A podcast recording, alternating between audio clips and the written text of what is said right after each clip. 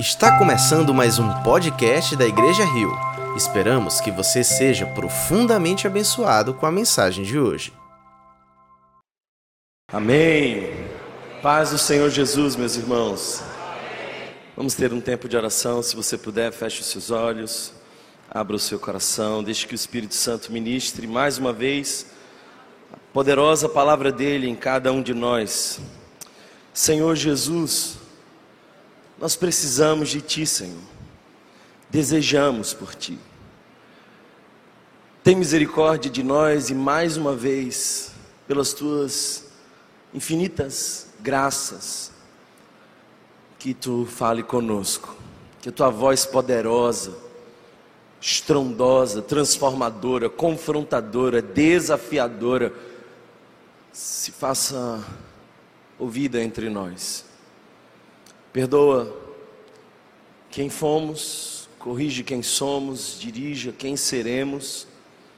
Eu peço, Senhor, que os nossos olhos, ouvidos e coração estejam cativos na tua presença, que em nós se ache um terreno fértil onde a semente poderosa do Evangelho frutifica sem por um. Esse é o desejo do meu coração e eu sei que é também um dos meus irmãos que concordando dizem Amém. Gente querida, uh, eu quero fazer uma pergunta para vocês. Qual vocês acham que é o símbolo do cristianismo? Essa não é uma pergunta difícil de responder. Talvez muitos de vocês automaticamente pensaram numa cruz. Porque espalhado nas diversas culturas, a gente entendeu que o cristianismo é bem representado por uma cruz. Mas hoje eu quero fazer uma nova proposta. Eu penso, gente, que o símbolo do cristianismo não é bem uma cruz, é uma mesa. E eu quero, para fundamentar essa minha afirmação, convidar você a Lucas, capítulo de número 22. Por favor, leia Lucas, capítulo de número 22 comigo, nós vamos ler do verso 7 em diante.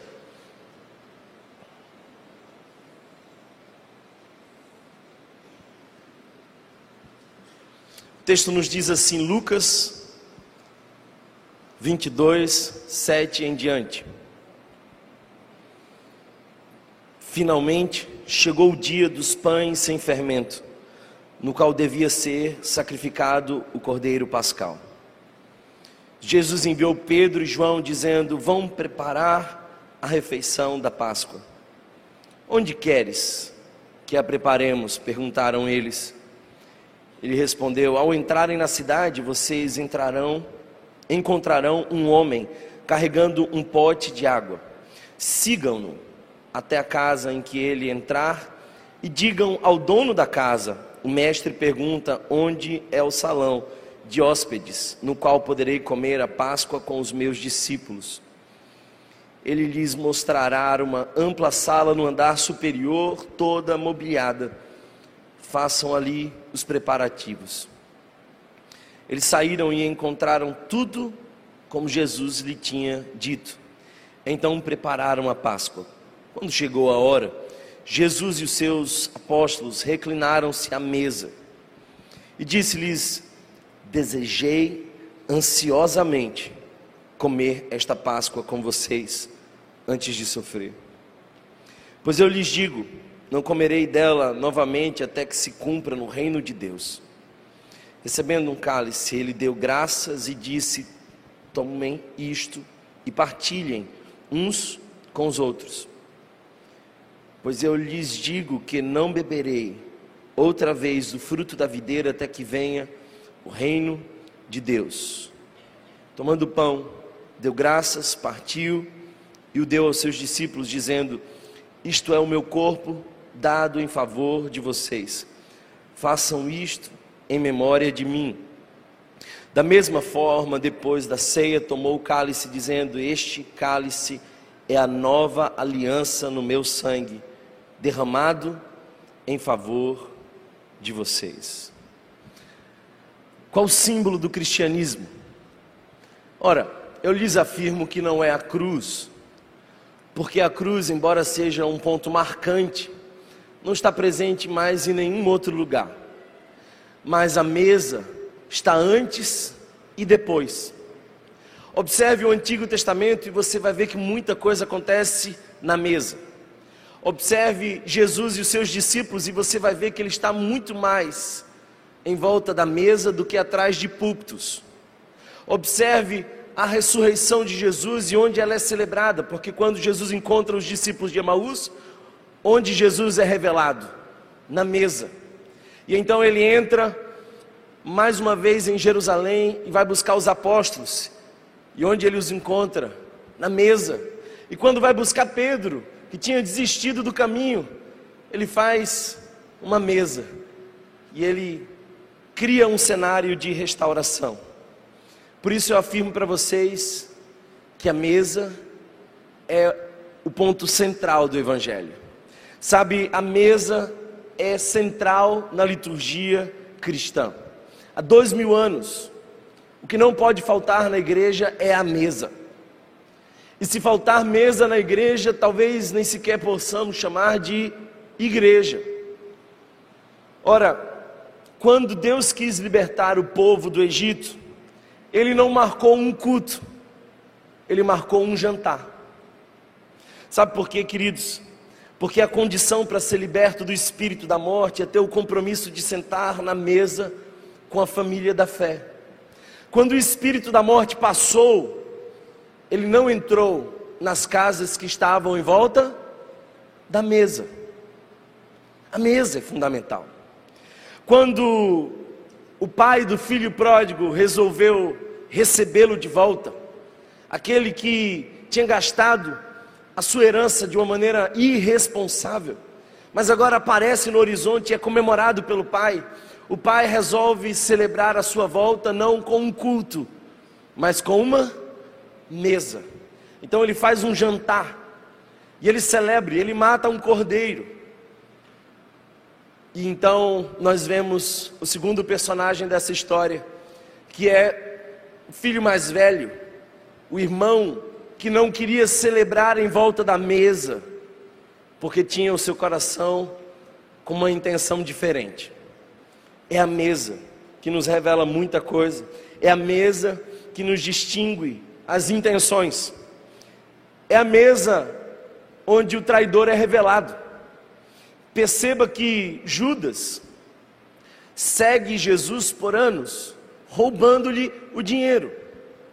Ele era um esvaziador do caixa do ministério de Jesus, mas somente a mesa, o traidor é revelado. A mesa para nós é fundamental. A mesa é um princípio, não uma necessidade. Porque a necessidade está constantemente ligada à circunstância. Mas um princípio vai para além do tempo. Mesa é o lugar onde essencialmente nós somos construídos na nossa identidade. Estar à mesa tem a ver com quem você é, não exatamente com o que você vai comer. Quando as pessoas eram convidadas à mesa do rei, isso tinha muita relação com a identidade delas. Isso me faz lembrar, por exemplo, a passagem onde nós vemos o filho do grande amigo de Davi, Jonatas, cujo nome do filho era Mefibosete, vivia em Lodebar. E então Davi, para honrar a sua relação, a sua amizade com Jonatas, manda chamar o único filho que tinha sobrado daquela dinastia. E esse, aleijado dos pés, morador de uma cidade cujo nome era Esquecimento. E agora ele vem e ele ocupa um lugar à mesa, porque a mesa é o lugar onde nossa identidade é restaurada. Esse lugar tão importante para nós, a ceia, não é o ajuntamento dos famintos Ceia é a celebração daqueles que aprenderam a partilhar. Porque ceia não é aquilo que você come, ceia é aquilo que você reparte. Nada mais diabólico do que fazer da ceia um lugar onde você come. Observe, por exemplo, a primeira ceia, a do Gênesis, conduzida pela sacerdotisa Eva. O que, que ela faz? Ela primeiro come, depois reparte. Agora observe Jesus, o sumo sacerdote. Ele primeiro reparte, depois come. Porque a intenção de Jesus nunca foi saciar a sua fome, mas em fomentar a relação. Por isso o próprio Jesus diz: Eu desejei ardentemente cear convosco. Você acha que Jesus estava ali declarando a sua fome? Não. Jesus não se rendia à sua fome. Nós sabemos disso, porque quando lemos, por exemplo, Mateus capítulo 4, vemos Jesus com fome no deserto. E ele entende o poder para saciar a sua fome, não o faz, porque ele não é guiado pela sua fome, mas pela sua vocação de partilhar. Eu e você temos dois caminhos de espiritualidade. A primeira é a espiritualidade que traz você aqui para comer. Essa espiritualidade é conduzida pela fome. Mas a segunda espiritualidade é aquela que traz você aqui para partilhar. Uma faz de você um consumidor, a outra faz de você família. Por isso, a mesa é central na fé cristã. A mesa é o lugar onde nós não apenas participamos, mas somos parte. Isso é ser igreja. A ceia não é um ritual qualquer, é uma prática de fé. É um sacramento, tem um significado profundo, tem um valor espiritual comunicado aqui. E o que nós vamos fazer hoje não é comer, é partilhar. Embora comamos, o mais significativo nessa mesa não é aquilo que vai nos preencher, mas é aquilo que nos identifica como irmãos. Em volta dessa mesa somos todos irmãos. É assim que a gente vive a nossa fé. A nossa doutrina prepara para uma mesa. Observe, por exemplo, Atos dos Apóstolos. Nós sabemos que eles perseveravam na doutrina dos apóstolos. Esse é o fundamento, a doutrina dos apóstolos. Mas como se vivia essa doutrina? Ah, essa doutrina se vivia de casa em casa, partindo pão em oração. De casa em casa, partindo pão e em oração. É assim que nós vivemos em volta da mesa. E a nossa espiritualidade precisa acontecer em volta da mesa, do contrário, qualquer doutrina que não promove mesa é só dogma religioso.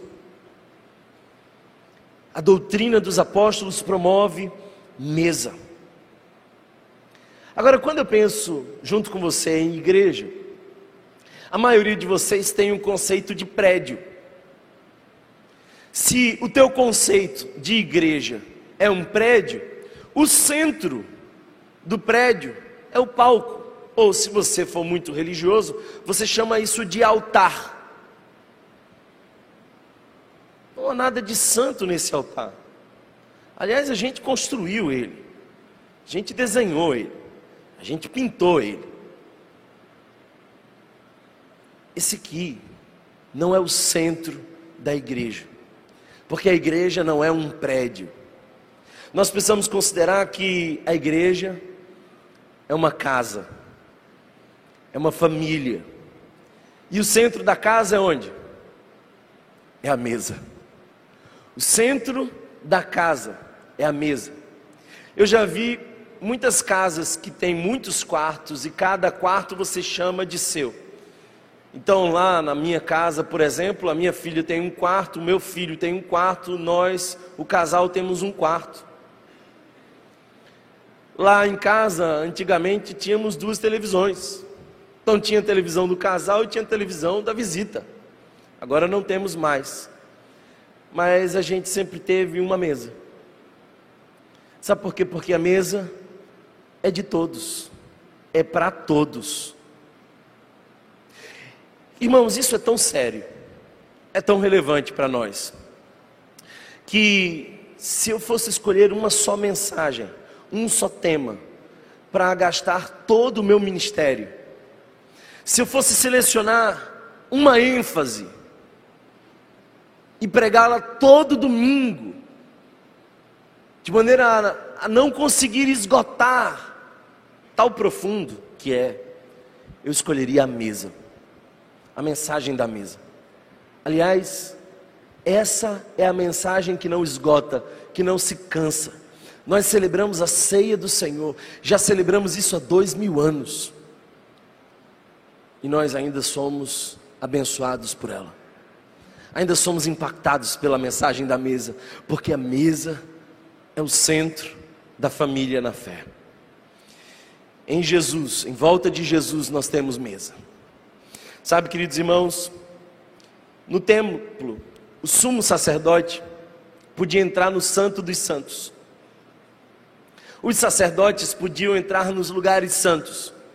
Os judeus ficavam ali no pátio do templo. E os que não eram judeus sequer podiam entrar nas áreas do templo. Mas é interessante que na mesa de Cristo todos somos convidados a participar. A mesa é de todos, os que são filhos de Cristo, os que recebem a graça e de graça o convite para se aproximar à mesa do Rei. Isso para nós é tão importante, tão fundamental. Sabe, eu lembro que nos Estados Unidos, uma época atrás, você tinha lugares de negros e lugares de brancos. E lamentavelmente, ainda nós vemos algumas expressões dessa realidade. Há alguns lugares onde são mais dominados pelos negros, e há alguns lugares onde são mais ocupados pelos brancos. Não tem mais placas nem proibições, mas essa ainda é uma dura realidade. Mas há décadas atrás, se você fosse nos Estados Unidos, você ia escolher o lugar onde você ocuparia pela cor que você tinha. Então, se você fosse branco, você sentava na parte da frente do ônibus. Se você fosse negro, você sentava na parte de trás do ônibus. Eu acho lindo que em volta da mesa de Cristo, todos são convidados partilhar do pão.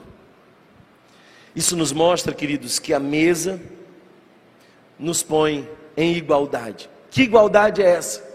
A igualdade que somos todos pecadores carentes da graça de Deus. Só existe dois tipos de pessoas que recebem um convite para a mesa: as que recusam e as que aceitam. Jesus, quando vai contar das realidades do reino de Deus, ele diz assim: o reino de Deus é semelhante a um homem que fez um banquete e deixou a mesa pronta e disse: tudo está preparado. Sai agora e vá chamar os convidados. E ele vai, o servo vai chamando os convidados, ao passo de que cada um deles dá uma desculpa e não vem. Um diz: Eu casei agora, estou de lua de mel, não dá para ir. O outro disse: Olha, eu comprei um campo, eu tenho que ir lá resolver isso. Demandas de trabalho me impedem de chegar à mesa. E um a um vão dando desculpas. E então o rei diz assim: Olha, vai nos becos, nas vielas, nas favelas, vai encontrar os cegos, os aleijados, os mancos, vai buscar os pobres, os moribundos, os desconhecidos, os sem nome e traz todos eles. E quando chega à porta do rei, cada um deles recebe uma roupa real, uma roupa branca.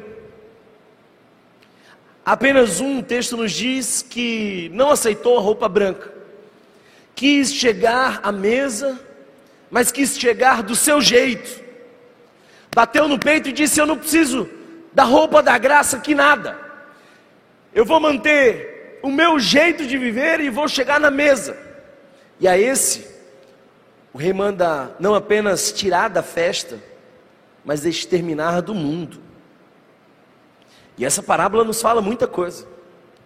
Primeiro, todos são convidados à mesa. Segundo, todos para estarem na mesa são vestidos da graça. Terceiro, não é de qualquer jeito que a gente chega a essa mesa. Ah, essa é a mesa de Cristo? Então eu vou de todo jeito. Não é bem assim. Nessa mesa só chega aqueles que reconhecem quem são, quem Jesus é e o que estão celebrando. Esses são os critérios da mesa. Reconhecem quem são, quem Jesus é e o que estão celebrando. Queridos irmãos, às vezes a gente faz as coisas de maneira tão automática, tão repetida, que a gente perde de vista o significado delas.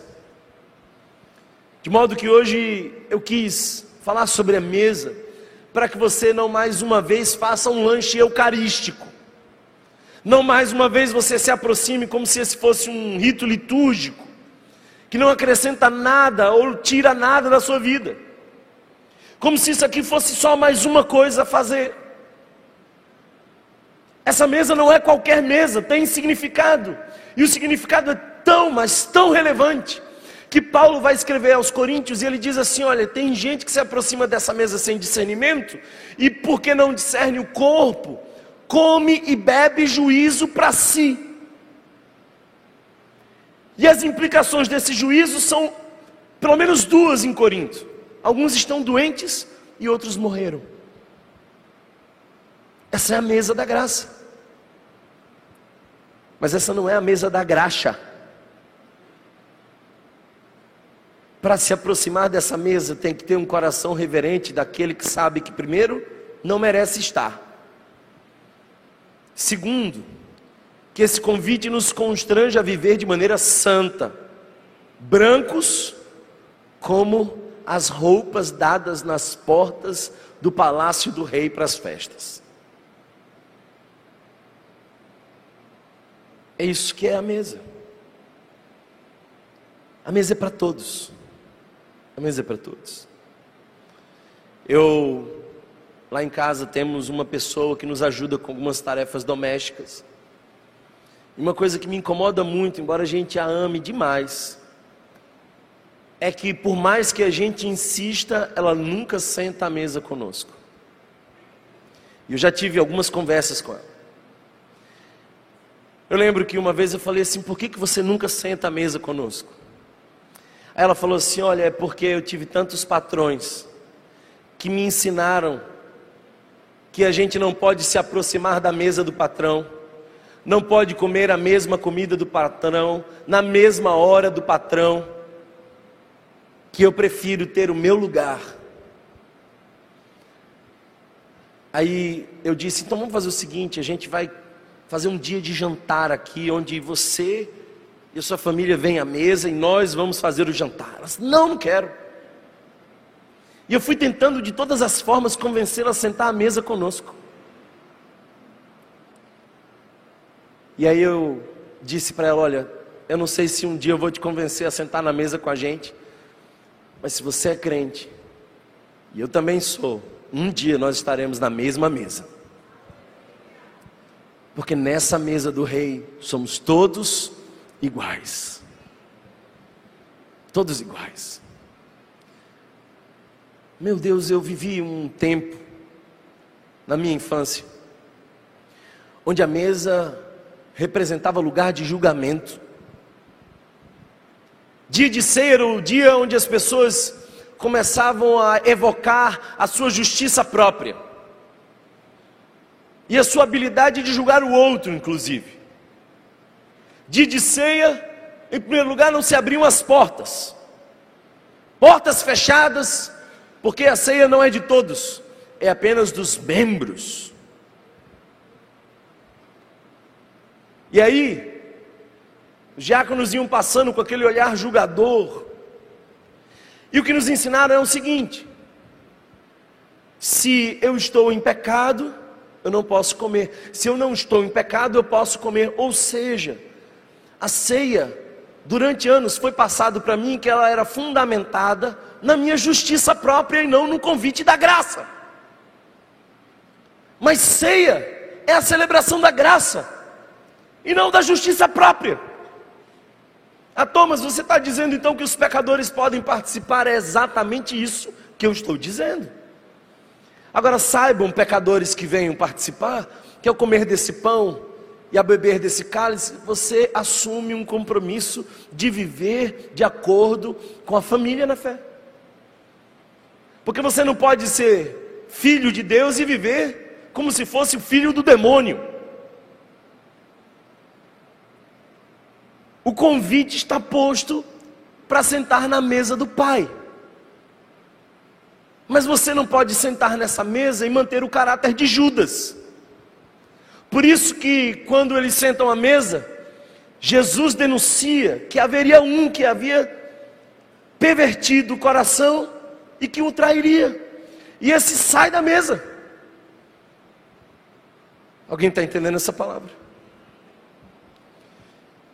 Se no templo só o sumo sacerdote entrava no Santo dos Santos, só os sacerdotes entravam nos espaços santos, só os judeus entravam no pátio do templo, e os que não eram judeus sequer podiam entrar no templo. Na mesa da graça de Cristo, todos têm lugar. E essa parábola que Jesus conta me é marcante por uma expressão. É quando o seu servo constata que ainda há lugar na mesa do rei. Ainda há lugar na mesa do rei. Agora, a mesa nos faz olhar em quatro direções. Por favor, guarde isso. A mesa nos faz olhar em quatro direções. Quais são elas? Bem, a primeira direção é a direção de olhar para trás e ver o que Jesus fez. Porque o que nós estamos celebrando aqui é o sacrifício de Jesus. A nossa memória aqui é acerca da entrega do Cordeiro de Deus que tirou de nós o pecado. Então, quando nós olhamos para trás, nós vemos o cumprimento nós vemos uma revelação progressiva que se encontra em Jesus plena. Você lembra daquela passagem que foi mencionada há pouco no louvor? Quando Abraão diz a Isaac: Deus proverá para si o cordeiro. Então, é desse cordeiro que a gente está falando. Você lembra, por exemplo, quando o espírito da morte na primeira Páscoa vai passar e esse espírito, à meia-noite, começa a entrar nas ruas, mas ele poupa as casas que tinham o sangue no umbral da porta, ou seja, um cordeiro morreu para que o primogênito não morresse. Propiciação substitutiva, é assim que a teologia chama, é quando alguém paga o preço no nosso lugar. Celebrar a ceia é olhar para o sacrifício de Jesus. É ter a consciência de que se não fosse Jesus, seria nós. Que a cruz de Jesus sequer era dele, era de Barrabás, era minha, era sua. A ceia nos chama a olhar para trás. Nós estamos celebrando Jesus e a sua morte. Mas mais que isso, a ceia também nos faz olhar para dentro. Porque Paulo, quando vai escrever a igreja de Corinto, ele diz assim: Cada um examine-se, pois, a si mesmo. Não venha de qualquer jeito a essa mesa. Olhe bem para você. Olhe bem para a sua vida.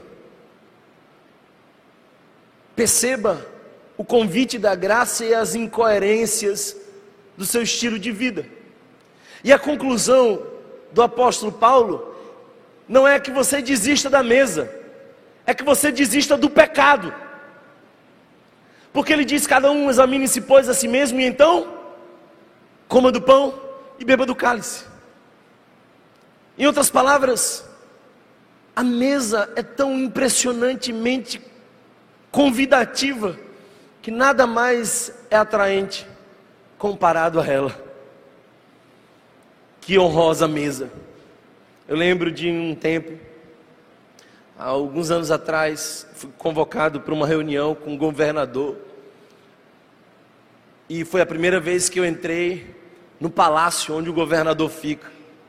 E me deparei com a maior mesa que eu já vi na minha vida. Inúmeras cadeiras, garçons servindo. E eu fiquei pensando, meu Deus, uma mesa dessa, ocupada por corruptos, ainda reserva tanta honra. Lamentavelmente, nós nos aproximamos sem perceber que mais honrosa é essa mesa aqui do que a de lá. Porque nós estávamos mortos em nossos delitos e pecados e Ele nos chamou para a mesa. A gente fedia a nossa podridão e aos nossos vícios, mas Ele nos chamou para a mesa. Nós sequer valíamos alguma coisa para o mundo, mas Ele nos chamou para a mesa. E olha, nessa mesa ninguém compra nada, tudo de graça. Por isso eu penso, irmãos, que olhar para a mesa nos faz olhar para trás, mas também nos faz olhar para dentro. Você foi alcançado pela graça de Jesus, e essa tamanha graça devia constranger o seu coração a mudar de vida. Você não precisa de um fiscal que fique olhando o seu comportamento. Você só precisa olhar para a mesa e perceber que nessa mesa há um convite gracioso para você viver como filho de Deus. E que o seu estilo de vida tem que ser compatível com essa identidade. Mas, além de olhar para trás e olhar para dentro, essa mesa nos convida a olhar para o lado. Porque o próprio Paulo, quando vai escrever aos Coríntios, ele diz algo muito difícil de se ouvir. Ele diz o seguinte: as reuniões de vocês fazem mais mal do que bem. A pergunta que eu quero que você responda é: quando uma igreja faz mais mal do que bem? Porque é possível. E quem está dizendo não sou eu, é Paulo. Paulo está dizendo que as reuniões da igreja de Corinto, naquele exato momento, faziam mais mal do que bem. Thomas, quando é que eu posso ir a uma igreja e sofrer mais do que ser curado? Ter mais dano do que bênção. Sabe quando? Quando é a celebração egoísta da satisfação individual. Sabe, irmãos, às vezes eu sinto que a gente está cantando as mesmas músicas, ouvindo a mesma palavra, mas ninguém está aí para ninguém. No máximo você veio aqui buscar a sua bênção, comer o seu pão. E o que acontecia na igreja de Corinto era que alguns comiam e se empanturravam e se embriagavam de vinho, ao passo que outros não tinham nada para comer não tinham nada para beber. Olha só, essa é a mesa do inferno. É a mesa onde nós não celebramos o irmão, é a mesa onde nós celebramos a satisfação da nossa necessidade. Alguém está entendendo essa palavra? Igreja não é para você, igreja é através de você. Nós somos irmãos. Eu fui pregar nesse fim de semana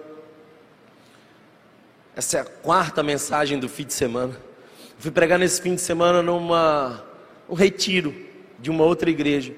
sabe uma coisa que eu achei linda? A unidade daquela comunidade. Todos sabiam o nome de todo mundo. Já caminhavam juntos há muito tempo. E o que mais me tocou foi quando um homem chegou para mim e falou assim: Pastor, sabe aquela mulher que você orou por ela? Aí eu falei, sei. Aí ele falou assim: ela tomou decisão por Jesus na minha casa. Foi eu que levei ela a Cristo. E graças a Deus, eu consegui também trazer agora o marido dela que está lá no fundo. Ele não é crente, pastor. E eu queria que você me ajudasse em oração para que o Espírito Santo tocasse o coração dele. Nesse exato momento, aquele homem começou a chorar. Ele começou a chorar e dizer: Ele é meu vizinho, eu quero vê-lo aos pés de Jesus. Eu quero tê-lo em volta da mesa. E eu falei: Meu Deus, isso é o Evangelho. E talvez esse seja o elemento que está faltando em muitos de nós. Porque a gente vem como se o culto fosse para nós. E aí a gente chega em casa e diz assim: o culto foi uma bênção. Uma bênção para quem?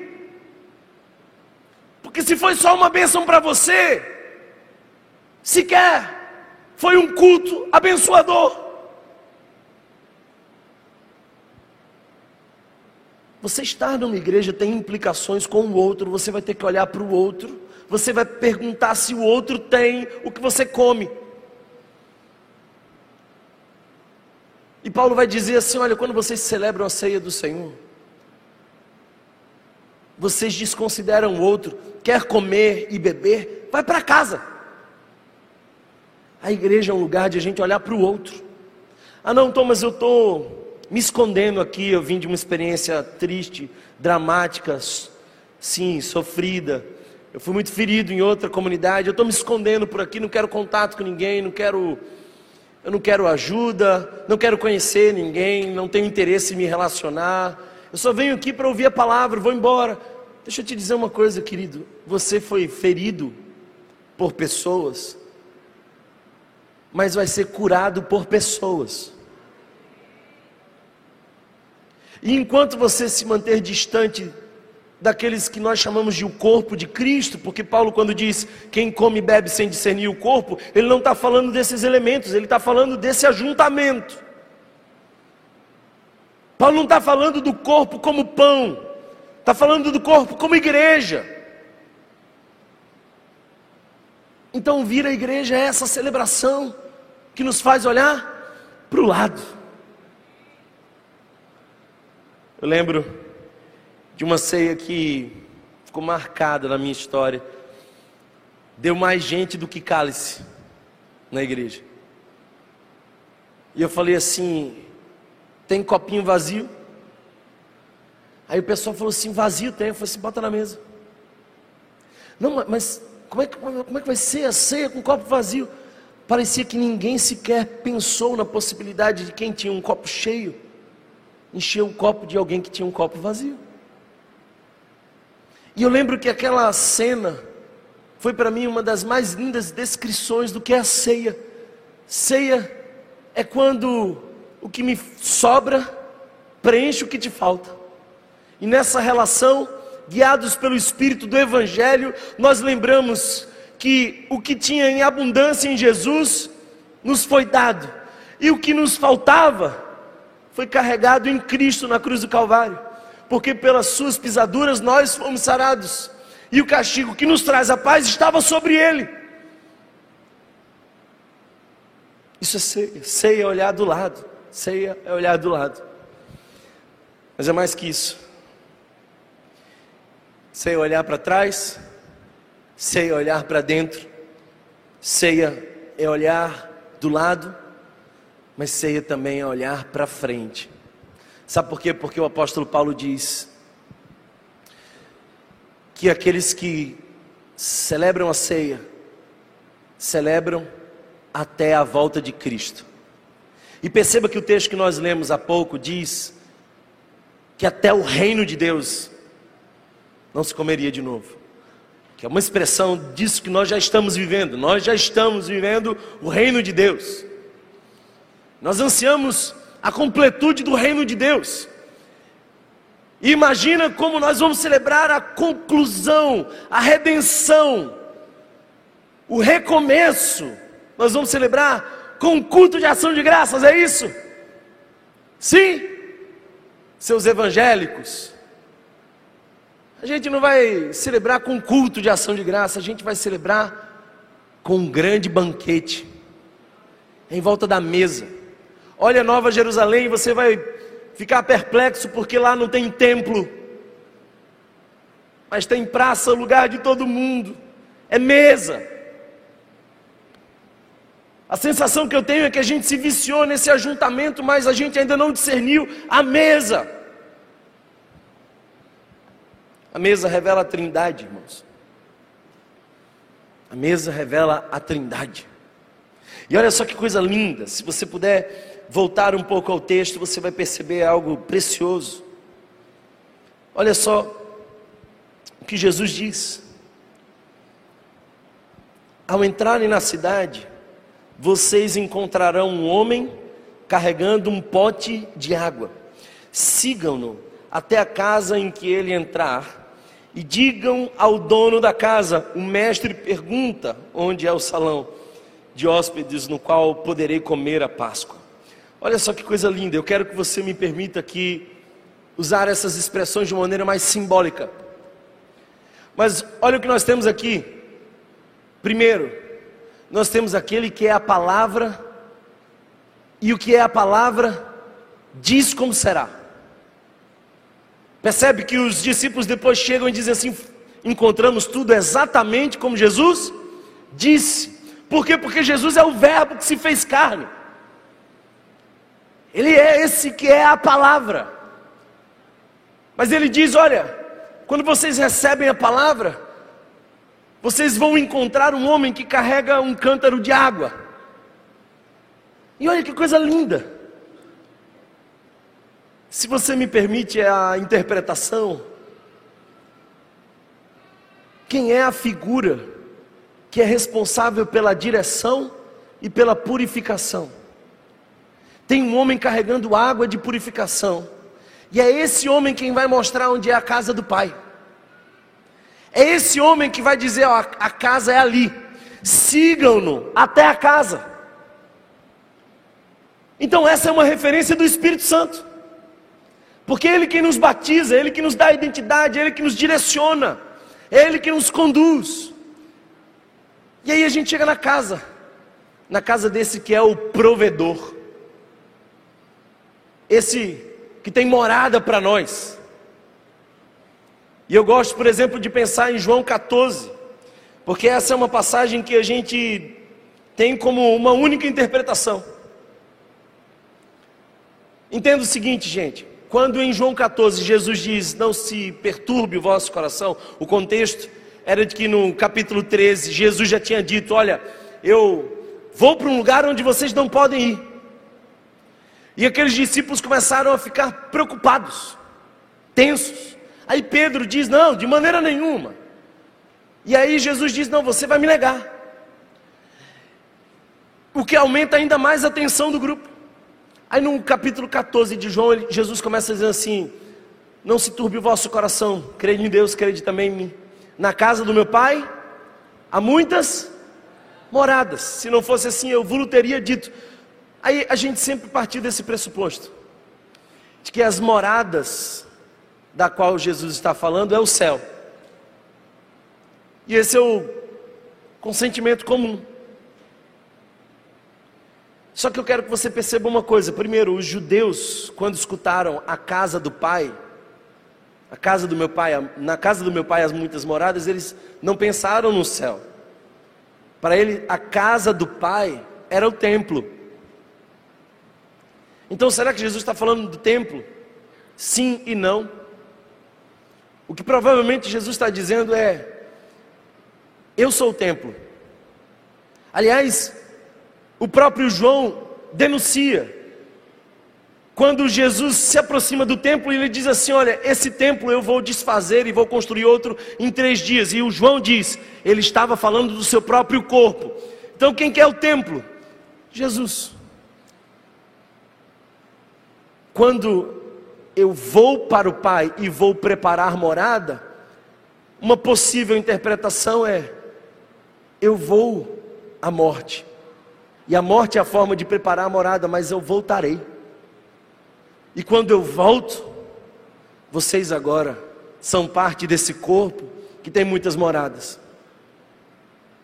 Então, olha só que coisa interessante. A casa do Pai é o nosso lugar, e entre nós, o próprio capítulo 14 nos fala de Deus vindo habitar em nós, fazer em nós morada, no mesmo contexto. Então nós estamos aqui na casa do Pai.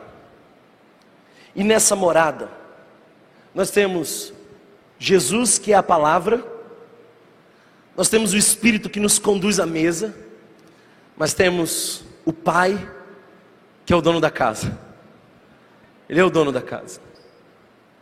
E eu quero terminar essa reflexão, irmãos, convidando você à mesa do Pai. Eu quero chamar você a se aproximar da mesa do Pai, mas com a consciência que o Evangelho propõe. Essa é a casa do Pai. Nós somos essa morada. Pedro diz que nós somos essas pedras vivas, nós somos esse templo. Então nós podemos desfrutar desse cálice, comer desse pão, partilhar com os irmãos, desfrutar dessa consciência de sermos uma só família.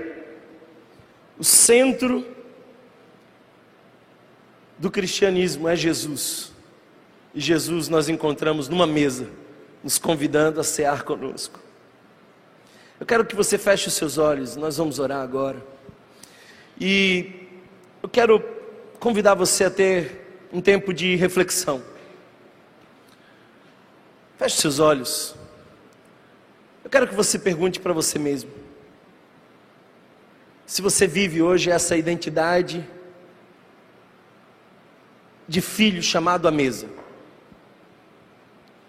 se você entendeu o significado dessa mesa,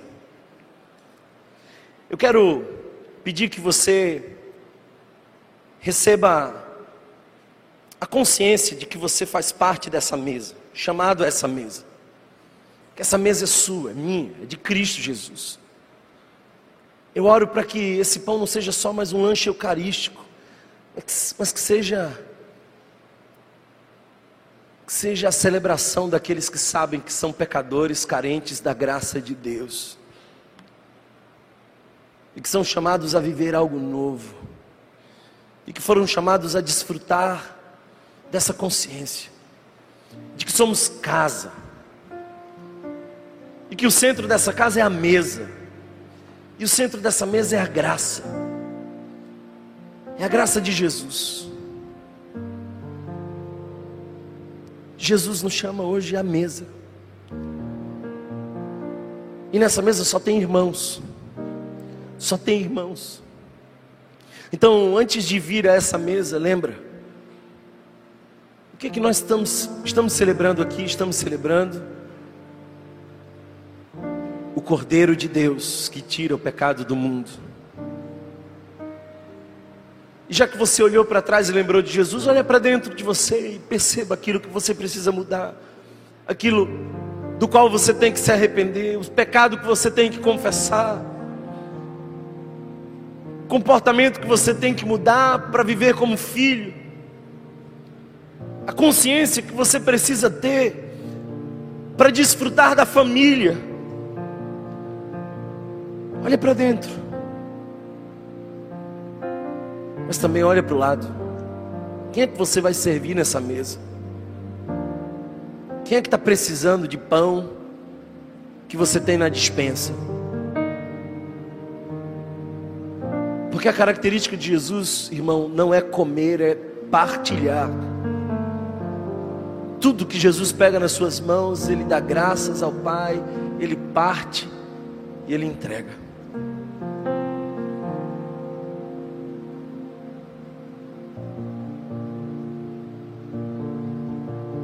Estar na mesa é lembrar da missão. Nós estamos em missão. Não é sobre nós. Aliás, nós não somos igreja sozinho.